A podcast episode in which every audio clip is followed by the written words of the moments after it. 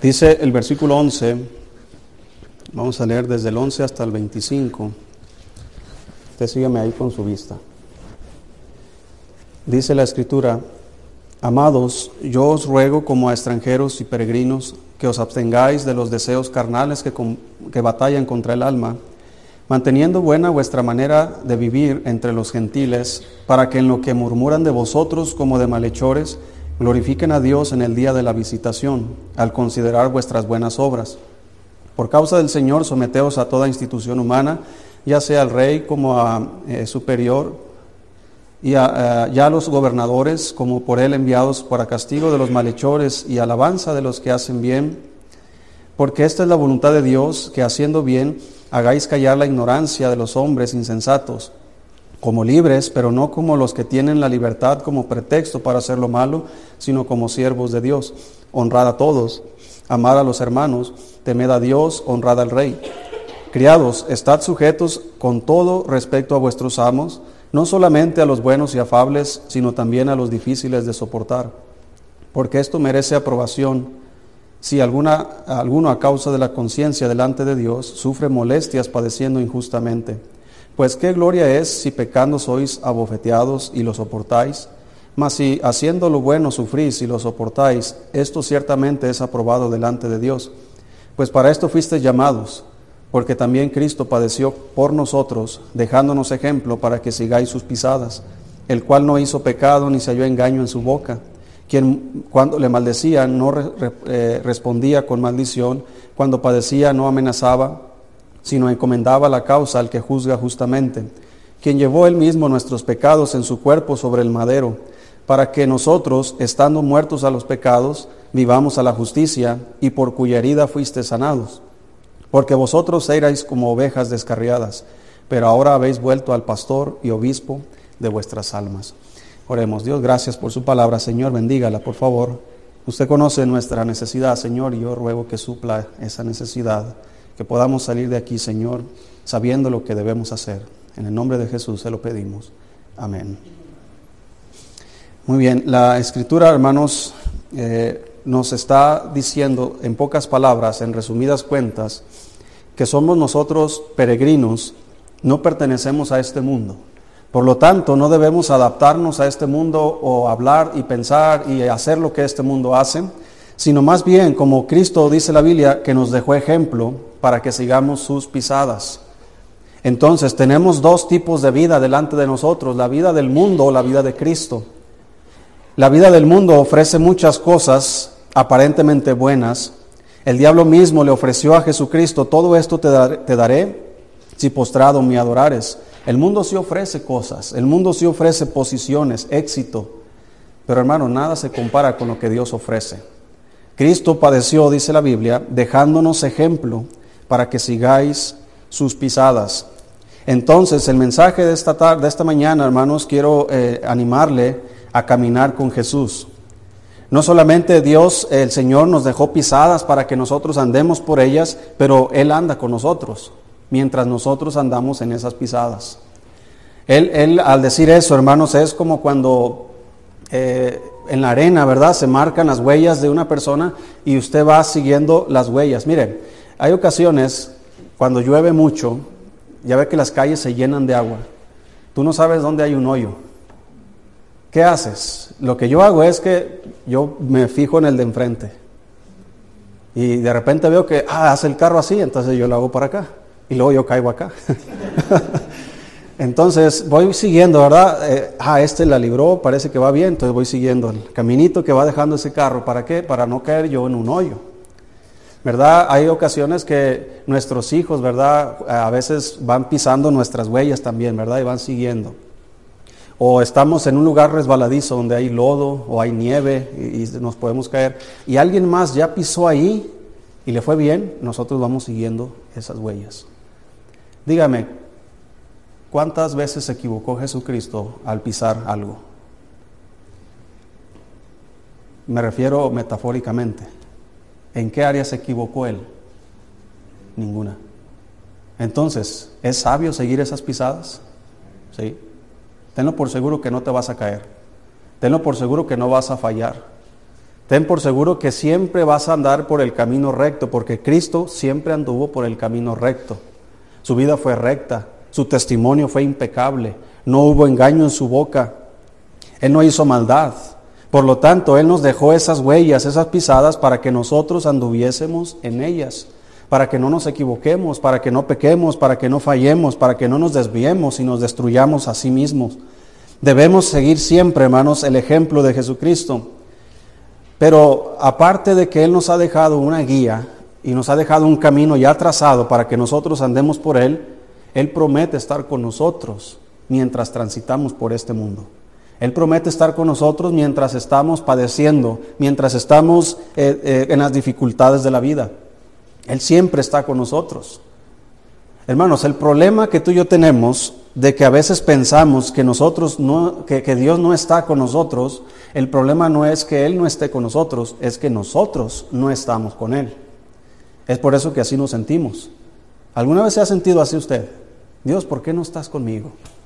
Dios, ¿por qué no me ayudas? ¿Por qué esto? ¿Por qué? Y siempre pura queja, ¿verdad? Dios, ¿por qué tú no haces lo que yo quiero que hagas? La pregunta se voltea y dice Dios, ¿y por qué no haces tú lo que yo quiero que hagas? ¿Sí me explico, hermanos? Si me amáis, dijo Jesucristo, guardad mis mandamientos. Búsquelo, por favor, ahí en el libro de Juan.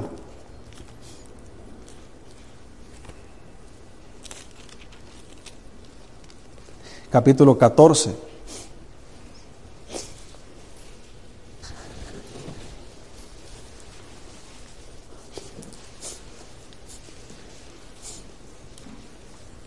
Mire lo que dice el versículo 14.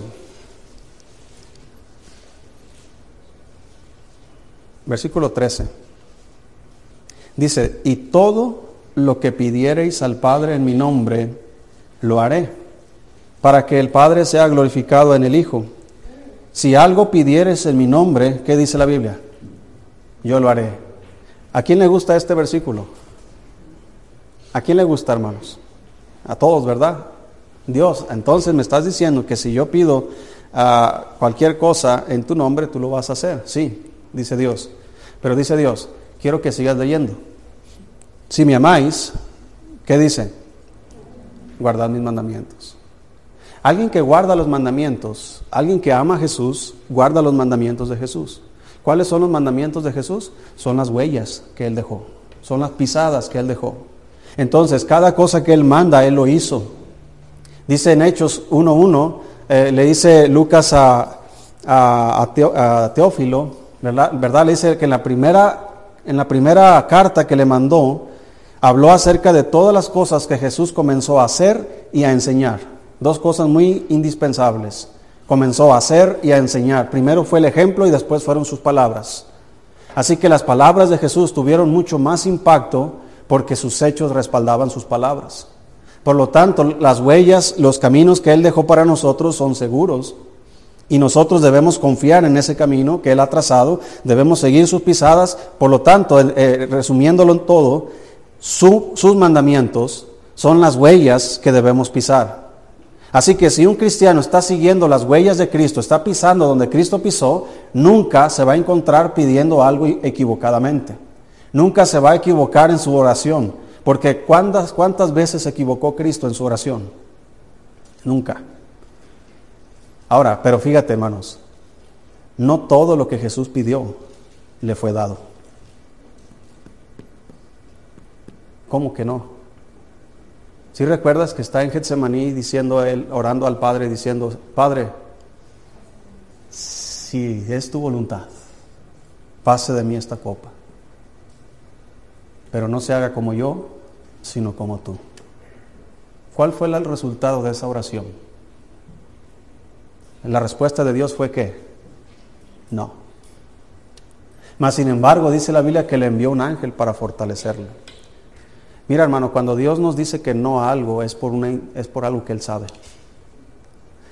Porque Cristo, hermanos, ahí en la carne, porque Él fue eh, uno humano como tú y como yo, en la carne, hermanos, Él está sufriendo, padeciendo, ni siquiera le habían atravesado los clavos, hermanos, y Él ya estaba sufriendo ¿Por qué? Porque todos los pecados del hombre estaban siendo cargados sobre él. Estaba sintiendo, hermanos, todo el poder del pecado sobre sí mismo. Tanto que corrían de su, de su frente, dice, grandes gotas como de sangre. Estaba, dice que mi alma, dijo él, está angustiada. ¿Hasta dónde? Hasta la muerte. ¿Sabes qué significa eso, hermano? Que él estaba desesperanzado. No hay esperanza de salvarse para él. No hay esperanza de escapar. Por eso él oró, Señor, si es posible, pase de mí esta copa. Si es posible que yo no sufra, pero el Señor no le dio lo que pidió. Porque la voluntad de Dios era que Cristo muriera por los hombres. Y Cristo estuvo dispuesto a sujetarse y a someterse a la voluntad de su Padre. Por lo tanto, aunque estemos siguiendo las pisadas de Cristo, hay ocasiones en que nuestras oraciones no son contestadas de acuerdo a nuestro propio criterio aunque ese criterio sea correcto, pero son dirigidas hacia el criterio de Dios. Hay ocasiones que terminamos pidiendo algo, hermanos, y al terminar de orar comenzamos pidiendo otra cosa totalmente diferente. ¿Por qué? Porque el Espíritu Santo nos guió de una manera de que nuestra mente fue cambiada a la voluntad de Dios. Eso es caminar con Dios. Entonces, cuando caminamos con Jesucristo, debemos estar 100% seguros si estamos pisando en sus mandamientos, si estamos pisando en algo que es seguro, si estamos pisando en algo que es correcto, que es verdad. Porque si estamos pisando en falso o estamos pisando, hermanos, donde no sabemos ni siquiera qué estamos pisando, podemos caer. Jesucristo lo dijo de esta manera, si un ciego guía a otro ciego, ambos caerán en el hoyo. Por lo tanto, si tú estás viviendo tu vida cristiana ciegamente, de una manera, eh, una fe falsa, ¿sabes cuál es la fe falsa? La fe falsa es creer que Dios puede hacer todo sin que tú hagas nada. Esa es una fe falsa. Porque dijo Santiago, muéstrame tu fe sin tus obras y yo te voy a mostrar mi fe. ¿Por qué? Por mis obras. Por lo tanto, la fe actuó juntamente con las obras. Entonces, una fe ciega es pensar que Dios tiene el poder y la autoridad de cambiar tu vida y tu situación sin que tú muevas un solo dedo. Es imposible. Dios no hace eso. Si recuerdan en la escuela dominical que mencioné acerca de la ley de la, ¿cómo se llama? De la causa y efecto. Es una ley creada por Dios. Nada es por casualidad. Dios siempre le da un propósito a lo que hace. Por lo tanto, yo no puedo cruzarme de brazos y decirle, Dios, encárgate de toda mi vida. Es como decir, Dios, dame un trabajo y me siento a esperar a que Dios me diga dónde está el trabajo. No, si, si yo oro, Dios, dame un trabajo, pero ¿qué tengo que hacer yo? Tengo que ir a buscar el trabajo. Y Dios me va a guiar a encontrar un buen trabajo. Uno que satisfaga las necesidades de mi familia. Porque a propósito, Él conoce las necesidades de nuestras familias. Él conoce qué cosas vienen por delante, qué necesidades van a venir, qué problemas, qué, dificultades. Por lo tanto, Él nos da sabiduría, nos, da, nos guía y nos pone el ejemplo y nos pone estas huellas para que nosotros sigamos pisando sobre ellas. Eso es caminar con Dios. Así que un cristiano que no conoce los mandamientos de Dios no sabe qué dirección tomar. Un cristiano que no lee la Biblia no sabe cuáles son las huellas de Cristo. Hay cristianos que confunden las huellas como si fueran de Dios, pero no son de Dios.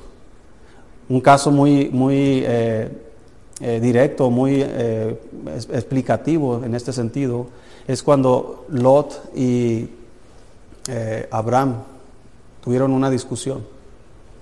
Y, los pastores de ambos eran, eran, eran estaban, ¿cómo se dice? Teniendo problemas, los, los, ganados eran muy grandes, la tierra era muy pequeña para, para porque los dos hombres eran ricos. Así que Abraham le dijo a su sobrino, eh, ¿sabes qué? Eh, ya no podemos seguir juntos. Si tú te vas a la derecha, yo me voy a la izquierda. Si tú te vas a la izquierda, yo me voy a la derecha. Yo me voy a ir al lugar opuesto. Entonces, entonces Lot comenzó a observar el panorama y dice la Biblia que él encontró una llanura, hermanos, y él, y él la comparó, dice, como el huerto del Edén, que era la llanura de Sodoma y Gomorra. Entonces él fue poniendo sus tiendas, dice, hasta llegar a Sodoma. ¿Cómo terminó, hermano, la vida y la familia de Lot después de sus decisiones? Porque él confundió algo aparentemente bueno como si fuera algo de Dios, como el huerto del Edén. Entonces él va hacia este lado y Abraham va hacia el otro lado, donde hay sequía, Porque Lot, no crea hermano, él era, era abusado, él comenzó a ver la situación y comenzó a ver dónde le convenía. Tenía ganado, ¿qué necesita ganado? Necesita hierba, agua. Él miró hacia allá y dijo, allá está muy seco, allá no voy a prosperar, allá está la llanura verde, como el huerto del Edén. Es más, yo creo que Dios me está guiando hacia allá. Y se fue hacia allá y fue su peor decisión. ¿Por qué? Porque confundió que algo que aparentemente parece bueno es de Dios y no es de Dios. Y así hay muchos cristianos pensando que es de Dios algo que están haciendo cuando no es de Dios. ¿Por qué? Porque no conocen las huellas de Jesucristo, no conocen los mandamientos de Dios. ¿Sí me explico, hermanos? ¿Cómo, cómo se puede explicar usted, hermano? Y ya lo he dicho anteriormente, y cosas como estas nos sirven para reflexionar y pensar ¿Cómo piensa usted, un hombre que viene a esta iglesia, ya no está aquí, gracias a Dios, eh, que supuestamente él era, no sé qué era, profeta, no, no sé qué era, empezó a venir a la iglesia, profeta, ahorita le voy a contar de otro profeta, casi puros profetas así. Y este hombre divorciado, no sé qué, ya viejo, y venía aquí una, una señora joven con dos hijos. Y este hombre comenzó a invitarla a salir a ella. Y ella nos lo dijo, ¿sabe qué, pastor? Este me está invitando y así, así. Entonces yo intervine. Y él me dijo, pastor, la, hermana esta dice que, su esposo está en Estados Unidos y que, y que ya no tiene nada que ver. Es la voluntad de Dios. Confundiendo algo que aparentemente es bueno como si fuera de Dios. ¿Está pisando él los mandamientos de Cristo? ¿Verdad que no? Allá en, los mochis hubo un profeta, hasta el nombre me sé el profeta, pero no lo voy a decir. Se divorció de su esposa porque él está orando a Dios por una esposa más joven. Válgame. Como decía el hermano Winter, ¿verdad? Válgame. Hasta se, llevó, se llegó a términos legales por cuestión del mantenimiento de los hijos, porque él no quería.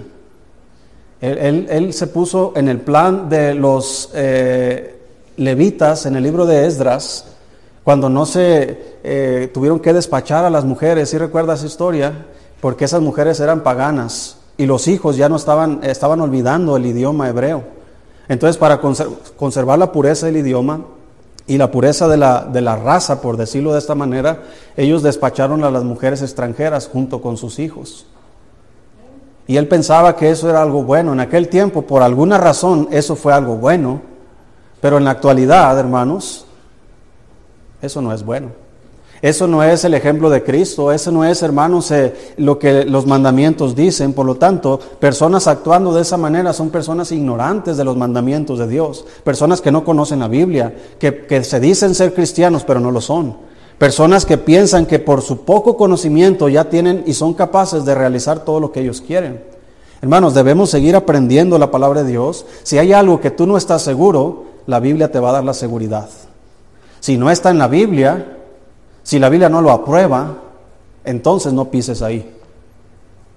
¿Por qué? Porque es seguro que si pisas ahí, muy probablemente vas a caer en un hoyo. Caminando con Jesús, ¿qué es lo que trae a nuestra vida? ¿Qué, qué resultados hay para nosotros pisar donde Cristo pisó? La primera cosa, hermanos, es que caminar con Jesús trae un buen testimonio a nuestra vida. Mire lo que dice Génesis capítulo 5.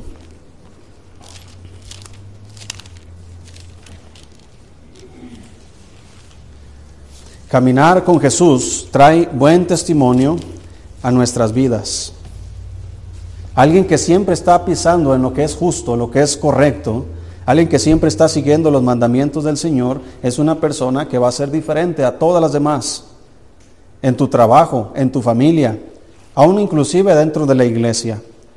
Porque hay cristianos que no están pisando en los, en los, mandamientos de Dios y otros sí, y se ve la diferencia.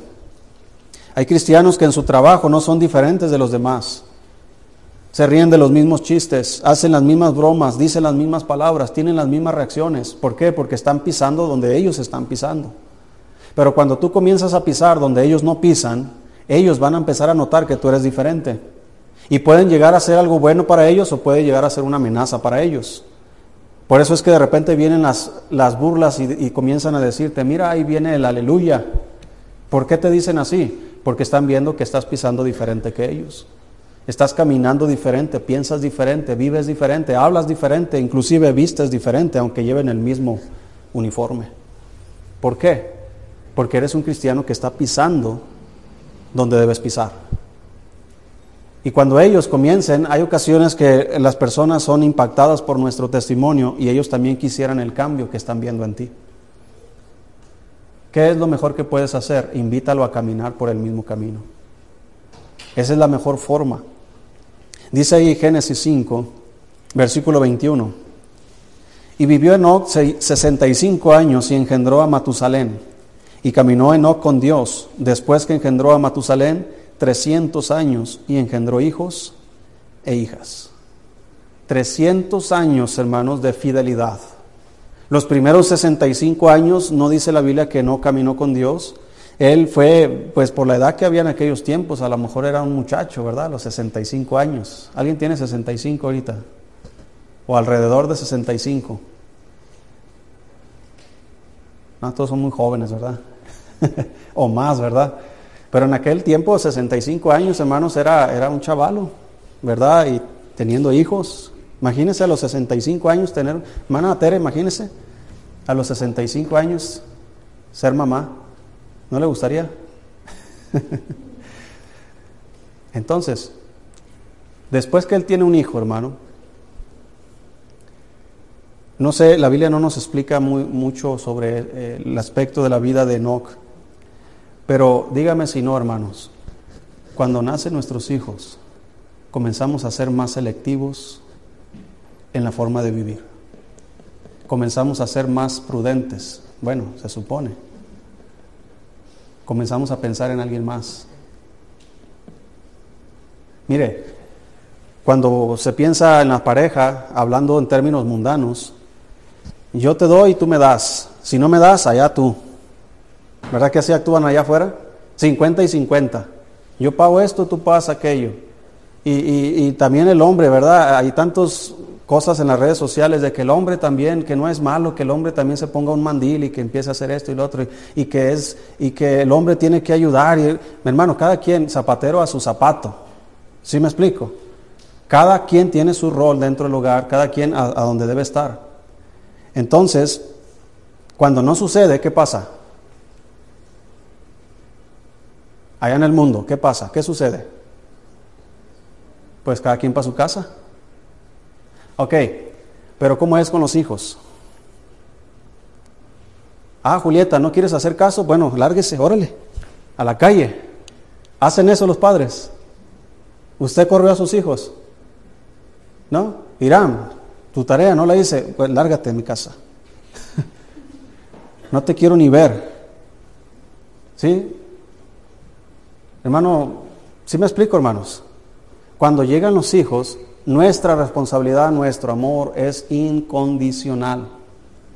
Por lo tanto, este hombre, cuando él nació su hijo Matusalén, como digo hermano, no, esto no aparece aquí en la Biblia, pero piense un poco, aún en su propia experiencia. Cuando llega este hijo, ¿qué hizo que cambiara él de una vida ordinaria a una vida extraordinaria? ¿Qué le motivó? ¿Qué le movió a caminar con Dios? Hay dos cosas muy importantes que están sucediendo en esta época. Lo nos lo dice el libro de Judas, que estaba viviendo en una época impía, de tal manera que Dios trajo juicio sobre la tierra con el diluvio años después. Entonces, él está mirando a su hijo y él está mirando a la sociedad y él dice, ¿qué necesito hacer para que mi hijo sea protegido de esta sociedad en la que estamos? ¿Qué necesito hacer yo como padre? ¿Darle lo que no tuve? estar, eh, no sé, construirle una casa en el árbol, hacerle un carrito con cajas y no sé. ¿Qué necesito hacer yo como padre para proteger a mis hijos mirando la sociedad en la que estamos? necesito caminar con Dios. No hay otra forma en que tus hijos tengan mayor protección en que los padres caminen con Dios.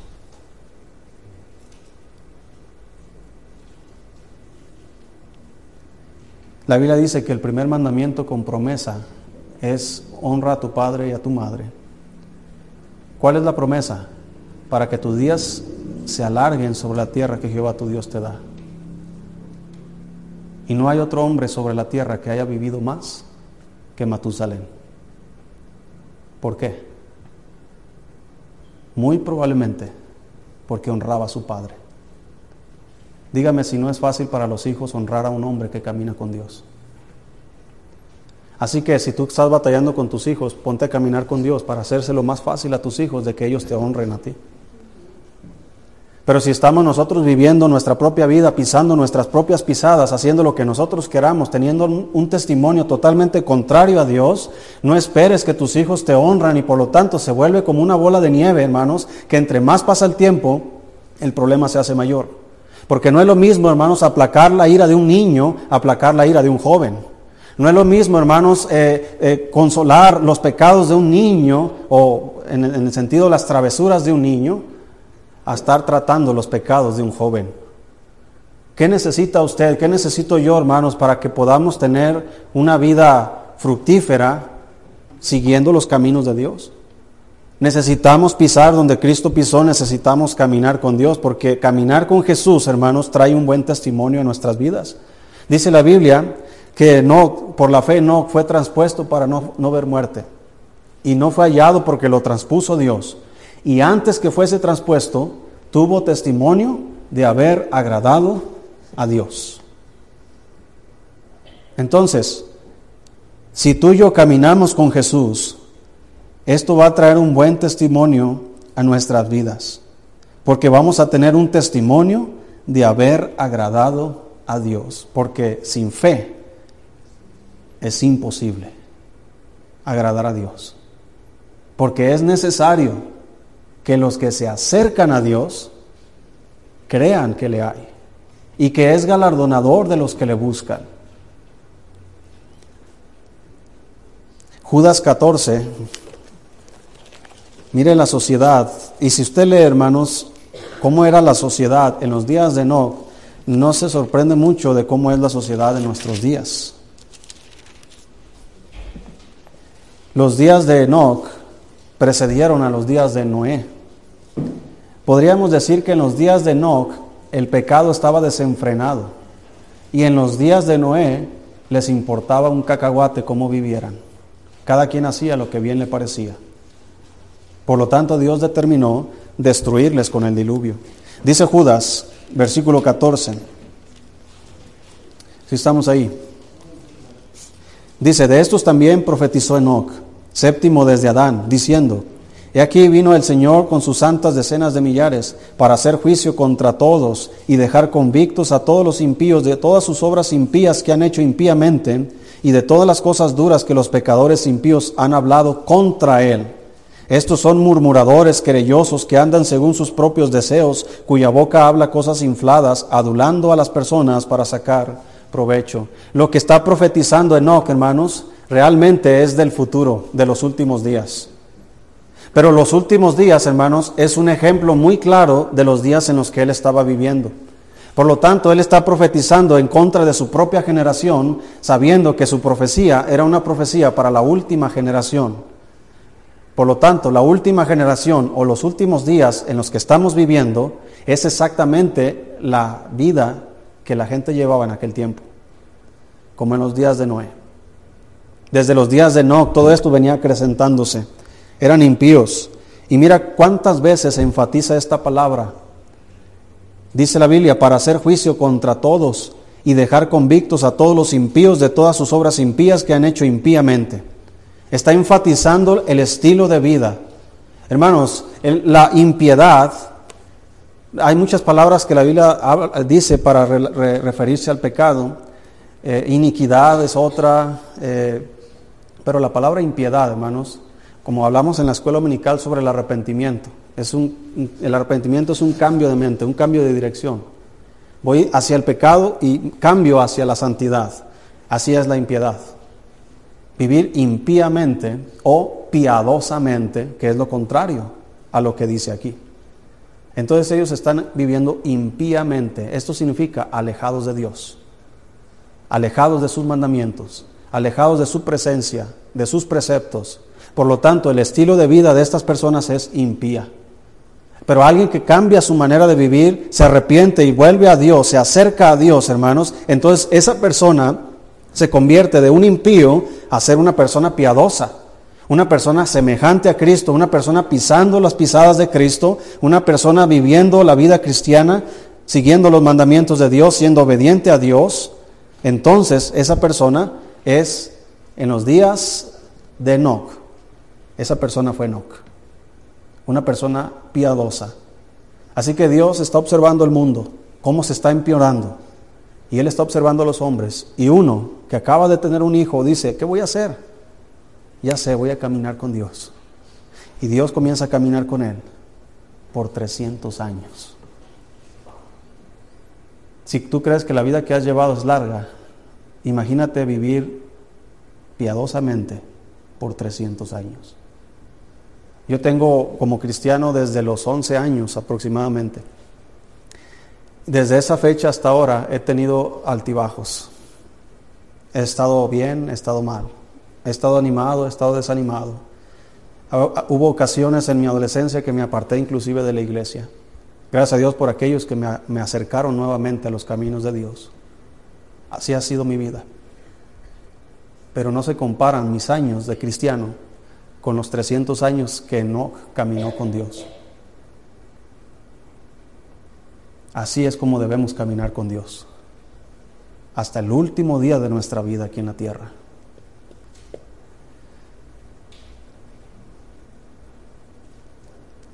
¿Qué más trae a nuestra vida caminar con Jesús?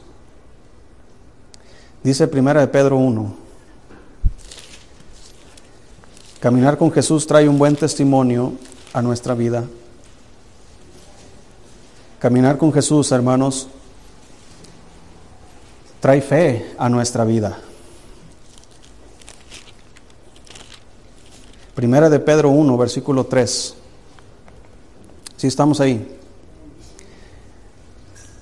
Dice ahí, bendito el Dios y Padre de nuestro Señor Jesucristo, que según su grande misericordia nos hizo renacer para una esperanza viva por la resurrección de Jesucristo de entre los muertos para una herencia incorruptible, incontaminada e inmarcesible, reservada en los cielos para vosotros, que sois guardados por el poder de Dios mediante la fe, para alcanzar la salvación que está preparada para ser manifestada en el tiempo postrero, en lo cual vosotros os alegráis, aunque ahora por un poco de tiempo, si es necesario, tengáis que ser afligidos en diversas pruebas, para que sometida a prueba vuestra fe, mucho más preciosa que el oro, el cual aunque perecedero, se, se prueba con fuego, sea hallado en alabanza, gloria y honra cuando sea manifestado Jesucristo, a quien amáis sin haberle visto, en quien creyendo, aunque ahora no lo veáis, os alegráis con gozo inefable y glorioso, obteniendo el fin de vuestra fe, que es la salvación de vuestras almas. Los profetas que profetizaron de la gracia destinada a vosotros inquirieron y diligentemente indagaron acerca de esta salvación escudriñando qué persona y qué tiempo indicaba el Espíritu de Cristo que estaba en ellos, el cual anunciaba de antemano los sufrimientos de Cristo y las glorias que vendrían tras ellos. A esto se les reveló que no para sí mismos, sino para nosotros, administraban las cosas que ahora os son anunciadas por los que os han predicado el Evangelio por el Espíritu Santo enviado del cielo, cosas en las cuales anhelan mirar los ángeles. Este pasaje nos dice, hermano, que nuestra fe va a ser puesta a prueba. Así que, ¿estás preparado para esa prueba? ¿A quién le gustan las pruebas, hermanos? ¿A quién le gustan los problemas, dificultades, tribulaciones, aflicciones. ¿A quién le gustan? ¿A quién le gusta andar sufriendo? A nadie. Pues déjame decirte, hermano, que si tú eres un cristiano, vas a ser probado. Tu fe va a ser probada. Mientras tu fe sea probada, ¿qué necesitas hacer? Necesitas caminar con Dios. No hay cosa más alentadora que te anima, que te inspira, que te levanta, que te restaura, que te consuela, el saber que Cristo está contigo en medio de las tribulaciones. El diablo va a intentar hacer, eh, decirnos y va a intentar convencernos de que Dios se ha apartado de nosotros cuando estamos padeciendo injustamente. Que por qué Dios permite eso en tu vida. Que por qué Dios hace estas cosas. Si realmente te amara, no permitiera que estas cosas pasaran en tu vida. Y el diablo va a meter cizaña y te va a decir que, o inclusive te va a decir, mira, es por tu pecado, por tus malas decisiones que estás padeciendo esto. Pero hay ocasiones que simplemente es la prueba de nuestra fe. ¿Cómo voy a saber qué es mi prueba, es la prueba de mi fe, o qué es el castigo por mi pecado, o qué es, no sé, cómo voy a saber exactamente si estás pisando donde Cristo pisó? Porque también Cristo padeció por nosotros. Si Él padeció, ¿sabes qué va a pasar con nosotros, hermano? También vamos a padecer. No les gusta esto, ¿verdad? Quiere que les predique de prosperidad, que usted va a ser próspero y éxito, exitoso y va a ser famoso y muy rico y millonario. Joel, vas a ser próspero y millonario mañana. Hermano Beto, va a ser próspero y millonario. Ah, qué, tremenda predicación del pastor. No, pero va y nos dice que vamos a padecer, que nos va a ir mal, que va a pasar algo en mi vida. Ya ha pasado, ¿verdad que sí? Ya han pasado situaciones donde necesitamos la presencia de Dios. Seguimos aquí en este mundo, significa que seguirá pasando. Volveremos a estar en una situación donde necesitamos ver a Dios en nuestras vidas. Va a haber ocasiones donde vas a pensar que Dios se ha alejado de ti cuando realmente es el momento en que más está contigo. Pero ¿cómo lo vas a saber? Vas a saberlo si estás pisando donde Cristo pisó. Vas a saberlo si estás siguiendo los mandamientos de Dios. Lea los salmos, por ejemplo, el salmista David siempre, ah, él habla de la vida, habla de sus sufrimientos, habla de los problemas, dificultades de sus enemigos, pero siempre está diciendo, Dios no te olvides de mí, y después termina alabando a Dios por la, por la ayuda y la fortaleza que le ha dado. Así terminan los cristianos que padecen, que están caminando donde Cristo caminó terminan victoriosos, entienden el propósito y la causa por el cual vino el sufrimiento. Pero aquellos que no están pisando, hermanos, se desvían de la fe, se desaniman, se apartan, se alejan de Dios, culpan a Dios, como muchas personas. ¿Por qué Dios no me ayudó? ¿Por qué Dios se alejó de mí? ¿Por qué piensa esa gente así? Porque no está pisando donde Cristo pisó.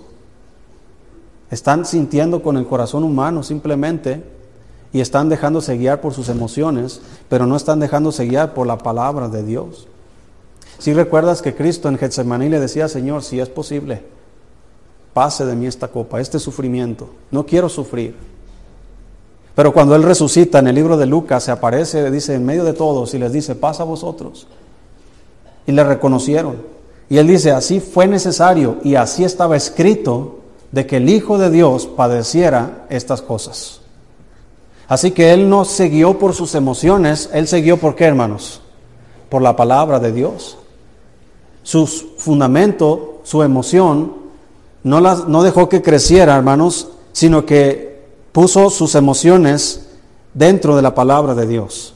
Puso su, su sentir, puso su, su mentalidad, sus pensamientos dentro de la palabra de Dios. Antes de que Cristo fuera a la cruz, el apóstol Pedro le dijo a Jesucristo, Señor, de ninguna manera esto acontezca. Piensa en ti. Cristo les había dicho que era necesario que Él fuera a Jerusalén y padeciera mucho de los principales sacerdotes. Y Pedro fue y le aconsejó, Señor, no, en ninguna manera esto te acontezca. ¿Verdad que ese es el pensamiento común que tenemos? No, Mire, hermano, para que vea, es tan sencillo esto que le voy a decir, para que vea dónde está pisando. Cuando se trata de la, de la disciplina de los hijos, muchas veces estamos pisando donde nosotros queremos pisar, pensando que le estamos haciendo un favor a nuestros hijos, y no es cierto. ¿No dice la Biblia, hermanos, que el que ama a sus hijos desde temprano, ¿qué hace? No, pero déjenlo, está chiquito. Sí, pero así chiquito verá cómo qué demonio es. Sí, pero así desde chiquito saben lo que hacen. Yo he observado a sus hijos muchas veces, a, mí también me lo hicieron, manoteándole a los padres. ¿Le ha pasado? ¿Sí sus hijos le han manoteado alguna vez? ¿Sí? Mi mamá, uy, mi mamá, se te va a secar la mano, me decía. Y me agarraba y me daba la mano, ¿verdad? ¿Por qué? Porque ella me ama, sí me ama. Pero ella, hay formas también, ¿no? No le vayas a dar al niño una mano. Para eso Dios le puso allá atrás, nomás quítale el pañalito, ¿verdad? Y ahí, que suene. Que suene es mejor porque él va a, va a relacionar el sonido con el dolor, ¿verdad? Y, pero es Biblia, hermanos, ¿o no? No, pastor, estamos en mejores tiempos. Eso ya es del pasado. Eso es anticuado. Estamos en tiempos modernos. Los niños tienen derechos. Mis, hijas están leyendo en los libros ahí esas cosas eh, en secundaria tienen derechos. Y los padres, inclusive en, algunos países están poniendo leyes donde los padres les van a quitar la custodia de sus hijos si ellos se, se anteponen ante el cambio de sexo de sus propios hijos. Los padres están perdiendo la autoridad. ¿Por qué? Porque el mundo no está pisando donde Cristo pisó. Y no podemos nosotros como cristianos amoldarnos a esas ideas, a esos pensamientos de que mis hijos son buenos. Hermano, ningún hombre es bueno. No hay justo ni a un uno, todos somos pecadores. Y la paga del pecado es muerte. Y tu muchachito que tú piensas que es bueno ahorita que es un bebé, cuando sea más grande, si tú no le paras su genio, su pecado, tu muchachito se va a perder en el infierno si se muere en esa condición. Piensa en eso. Él debe entender que hay un límite, así como Dios también nos hace entender que hay límites en su palabra. Y si tú y yo pasamos los límites, como dice el libro de Hebreos, Él como es nuestro Padre, nos va a disciplinar como Él es, lo va a hacer. Así que ese es un ejemplo muy sencillo para yo decirle a usted dónde está pisando. Si usted es de los que piensan que los niños no se les toca, que porque ellos son que están muy tiernecitos, hermano, la Biblia dice lo contrario. La Biblia dice que ama a sus hijos desde temprano. Mira, hermano, yo he experimentado yo sé que mis hijos no son perfectos, son, son pecadores igual que todos los demás y fallan. No porque sean los hijos del pastor son mejores, a lo mejor hasta son peores que los tuyos. No lo sé. Pero lo que sí sé es que al menos ahora la disciplina corporal, al menos con mis dos hijas, es muy escasa hoy día. ¿Por qué? Porque cuando eran bebés, ¿cómo les damos? ¿Cómo les dimos? Así que todo lo que sembramos, hermanos, en un momento, más adelante viene la cosecha. ¿No dice así la Biblia? Corrige a tu hijo y te dará qué? Descanso.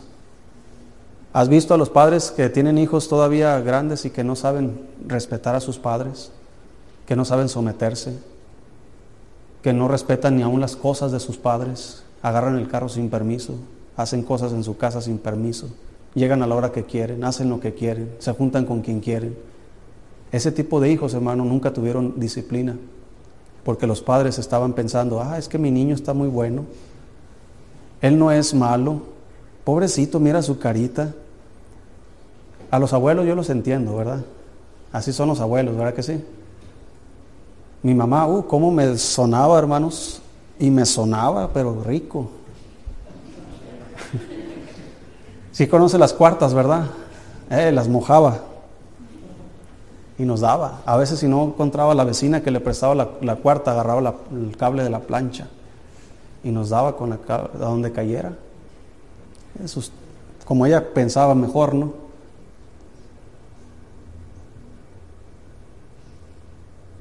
Sí, también le dieron así. Como que antes era más, los padres más estrictos, ¿verdad? y pobre que le elevaras la voz un poquito.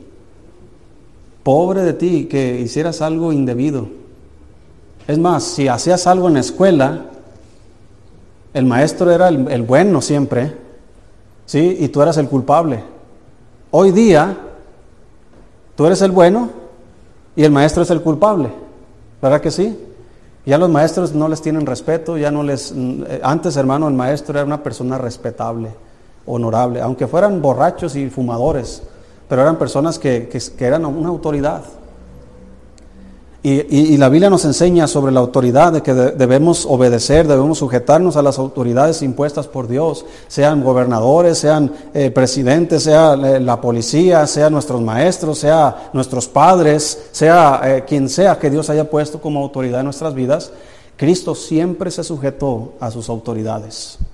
Él siempre pisó, hermanos, donde debió haber pisado y nos puso el ejemplo para que sigamos esas pisadas.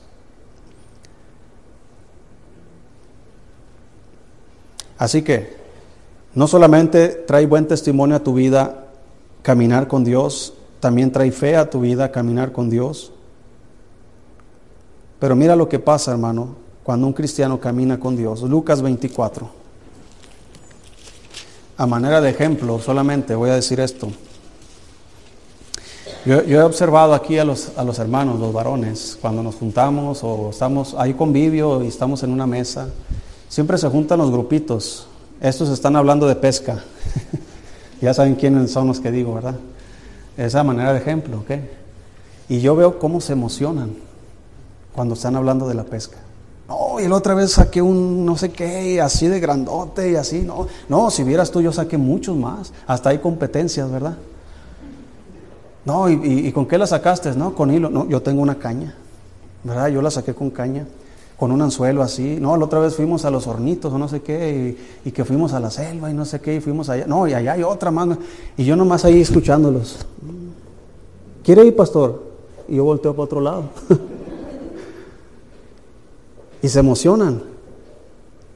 Porque están hablando con personas que piensan igual, que sienten las mismas pasiones en cuanto a la pesca. Después cambian las pláticas de esos mismos y están hablando de restaurante. No, que allá me encontré uno y que venden unas alitas bien sabrosas y, luego manos abdiel, ¿verdad? Ah, y luego le echas salsita así. Ah, y si me explico, te lo recomiendo, ¿no? Ah, venden unas tortas allá. ¿Qué quiero decir con esto? Que cuando estamos hablando de algo que nos apasiona, con las personas que también les apasiona, se enciende un fuego. Diga si no. Se enciende, se emocionan. Hay otros que hablan de deportes.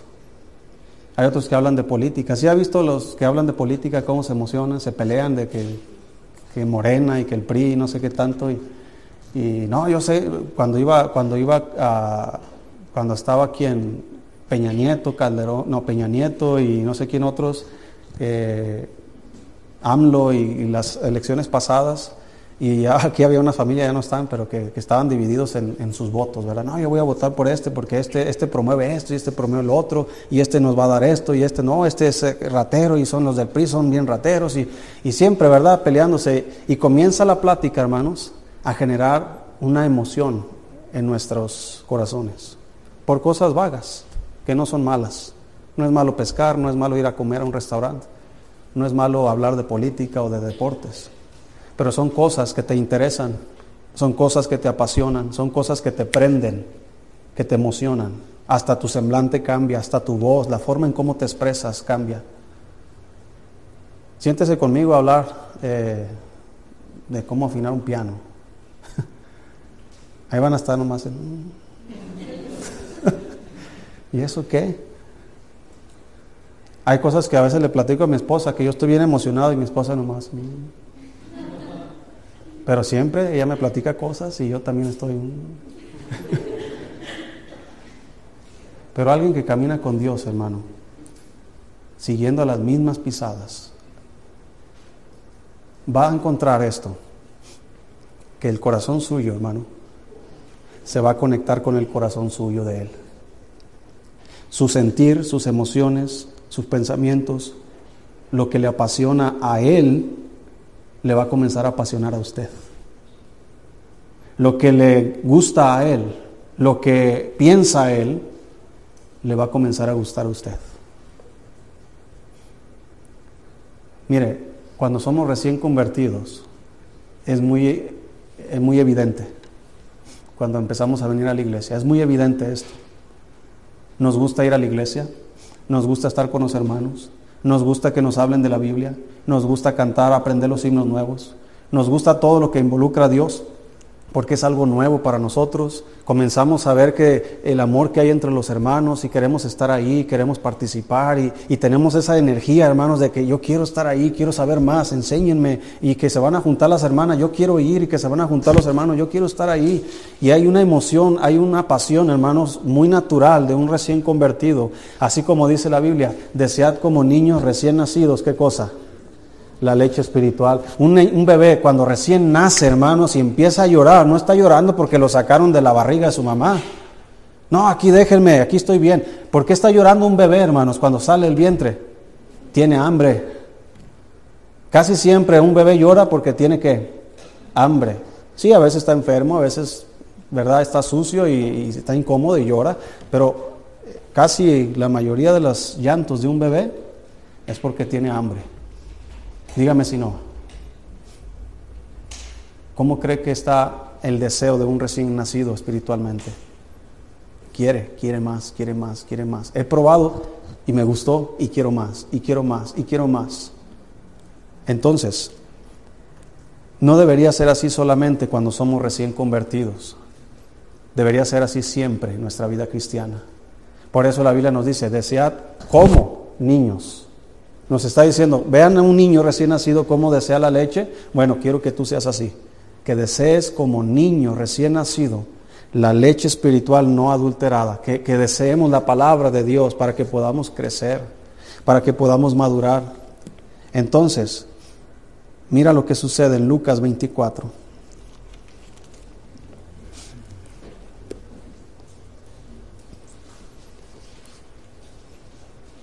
Versículo 13 dice, y aquí dos de ellos iban el mismo día a una aldea llamada Emaús, que estaba a 60 estadios de Jerusalén, e iban hablando entre sí de todas aquellas cosas que habían acontecido. Sucedió que mientras hablaban y discutían entre sí, Jesús mismo se acercó y caminaba con ellos. Mas los ojos de ellos estaban velados para que no le reconociesen y les dijo, ¿qué pláticas son estas que tenéis entre vosotros mientras camináis? ¿Y por qué estáis tristes? ¿Cuál es la causa de su tristeza?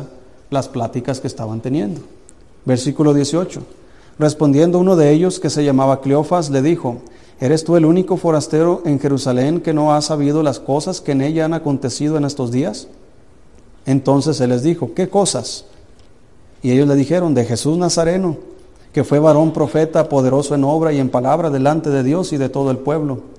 Y cómo le entregaron los principales sacerdotes y nuestros gobernantes a sentencia de muerte y le crucificaron.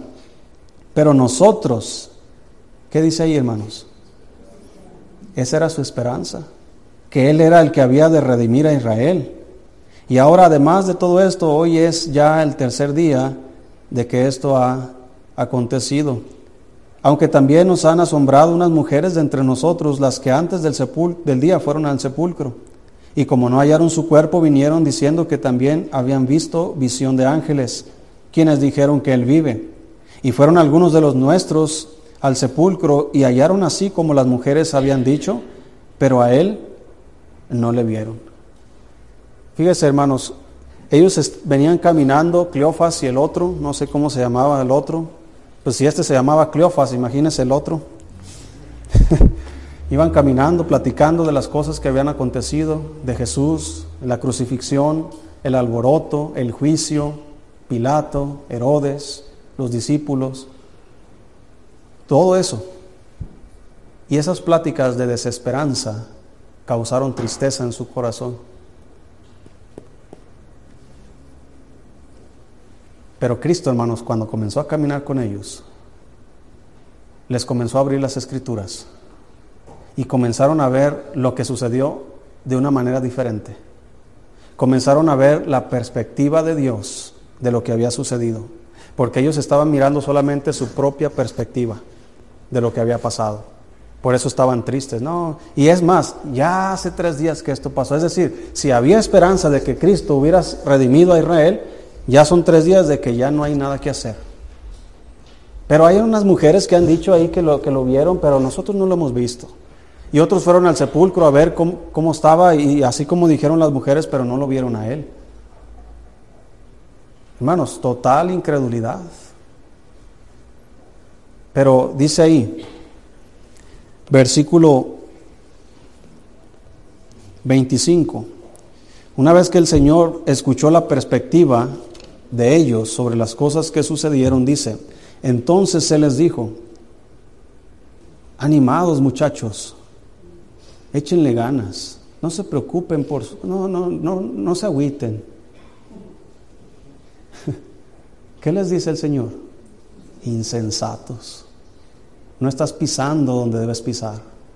No estás mirando correctamente. Insensatos y tardos de corazón para creer todo lo que los profetas han dicho. ¿No era necesario que el Cristo padeciera estas cosas y que entrara en su gloria? Y comenzando desde Moisés y siguiendo por todos los profetas, les declaraba en todas las escrituras lo que de él decían. Llegaron a la aldea donde iban y él hizo como que iba más lejos. Mas ellos le obligaron a quedarse diciendo, quédate con nosotros porque se hace tarde y el día ya ha declinado. Entró pues a quedarse con ellos. Y aconteció que estando sentados con ellos a la mesa, tomó el pan y lo bendijo y lo partió y les dio. Entonces les fueron abiertos los ojos y le reconocieron. Mas él se desapareció de su vista. Y se decían el uno al otro, ¿no ardía nuestro corazón en nosotros mientras nos hablaba en el camino y cuando nos abría las escrituras? Se fija, hermano, que esta plática que entre ellos tenían causaba tristeza en su corazón, pero cuando ellos platicaban con Jesús, su corazón ardía. ¿Ve la diferencia? Así que cuando tú estés pensando en tus desgracias, pensando en tus desánimos, pensando en tus problemas, en tus necesidades, Tú estás mirando tu perspectiva de cómo es la cosa. Tú estás mirando lo que tú piensas que debes hacer, lo que debe pasar o lo que debe cambiar. Pero una vez que tú comienzas a abrir la Biblia y comienzas a hablar con Dios y comienzas a caminar con Jesús, déjame decirte una cosa, Él te va a dar la perspectiva suya de lo que te está aconteciendo a ti. Él te va a hacer saber exactamente qué es lo que tú tienes que hacer. Y vas a comenzar a leer y vas a comenzar a, buscar a Dios, vas a comenzar a aprender de Dios y vas a comenzar a tener en tu corazón una reacción que no tienes cuando estás lejos de Dios. Esa misma reacción que tienes cuando estás hablando de pesca, cuando estás hablando de comida, cuando, estás, cuando las mujeres se sientan a chismear y están hablando ahí de cosas y que se emocionan y gritan y, ¿verdad? Hay unas que se, sientan a, hablar sobre sus enfermedades y, no, yo, a mí me duele aquí, no, pues a mí me duele más. Y no, mira, yo tengo esta enfermedad, pues el doctor me dijo que yo tengo más, ¿verdad? Y hay una competencia de quién está más enferma. Y se apasionan por eso. Mira, hermano, siéntate en tu mesa, abre tu Biblia, Trae tus problemas, tus quejas, tus necesidades con Dios. Dile a Dios, esto es lo que yo veo, esto es lo que yo creo, esto es como yo veo las cosas, pero dime cómo las ves tú.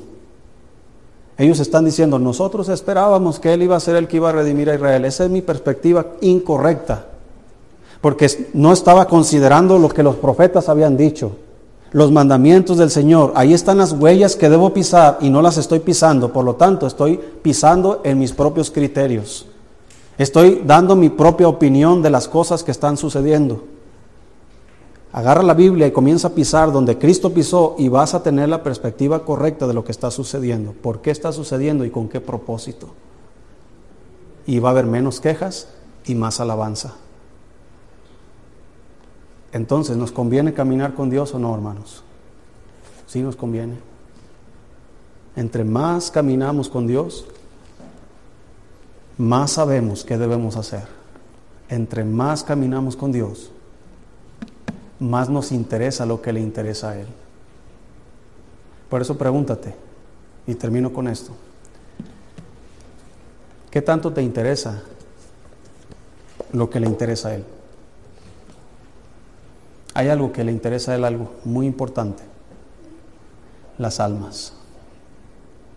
Dice Jesucristo, dice la Biblia, que Jesús al ver las multitudes tuvo compasión de ellas, porque estaban dispersas como ovejas que no tienen pastor. ¿Qué hace usted y yo al ver las multitudes? Ah, se lo merece, para que se le quite a esa vecina. Mira, por, así, por borracho, así estás. Jesucristo, hermanos, no estaba mirando borrachos, no estaba mirando eh, prostitutas, eh, leprosos, eh, Él estaba mirando almas que necesitan un pastor. Él estaba mirando personas que necesitan perdón, que necesitan a Dios en sus vidas. Así que al mirar las multitudes tuvo compasión de ellas. Si tú y yo al mirar las multitudes de la gente que se está perdiendo, hermanos, que está caminando en este mundo sin Dios, no sentimos ninguna compasión, no estamos pisando donde debemos pisar. ¿Y cómo sé? Bueno, es que no le testificas a las personas, no las invitas a la iglesia. Y si desmenuzamos más el asunto, nos vamos a ir hasta las misiones. No somos tan generosos para las misiones, no somos tan fieles para las misiones porque no nos interesa lo que a Dios le interesa. ¿Y por qué no nos interesa lo que a Dios le interesa? Porque no tenemos esas pláticas con Él. Así como cuando nos sentamos a platicar lo que nos interesa y nos apasiona, así deberíamos sentarnos con Cristo a platicar lo que a Él le interesa y le apasiona. Entonces, una vez que tú cierras tu Biblia, vas a saber y vas a entender que tu corazón está ardiendo y se está moviendo hacia la dirección que Dios le ha dado. Esos hombres, una vez que descubrieron que era Cristo, no se quedaron callados, se levantaron y regresaron a Jerusalén a buscar a los apóstoles y les dijeron, nosotros también hemos visto a Jesucristo. Y una vez que ellos estaban hablando, dice que Cristo se puso en medio de ellos y les habló diciendo, pasa vosotros. Ahora ya no es lo que tú me has dicho, ahora yo mismo lo estoy viendo con mis ojos. Entonces, hermano, ¿Sabes qué es lo que le apasiona al Señor? Si no lo sabes, necesitas comenzar a platicar con Él. Y te vas a dar cuenta qué cosas le apasionan a Él, qué cosas Él son de su interés. ¿Sabías que Él se interesa por nosotros hasta el mínimo detalle? Hasta el más mínimo detalle. Él se preocupa por nosotros. Él nos ama. Él está buscando todas las posibilidades y todas las oportunidades para hacernos el bien. Pero ¿por qué no lo hace muchas veces? Porque nosotros no estamos caminando con Él. Y alguien que no camina con Dios no puede saber si su vida realmente es correcta, porque no está pisando donde debe pisar, no está haciendo lo que debe hacer, no sabe lo que debe saber, no le apasiona lo que le debe apasionar, simplemente está existiendo. Y Dios no nos creó para existir. Él nos dio vida y nos dio vida en abundancia. Y esa vida cristiana, hermanos, es a la que nos referimos. Así que levántate y comienza a caminar y a pisar las pisadas de Cristo y entonces tu vida va a tener sentido.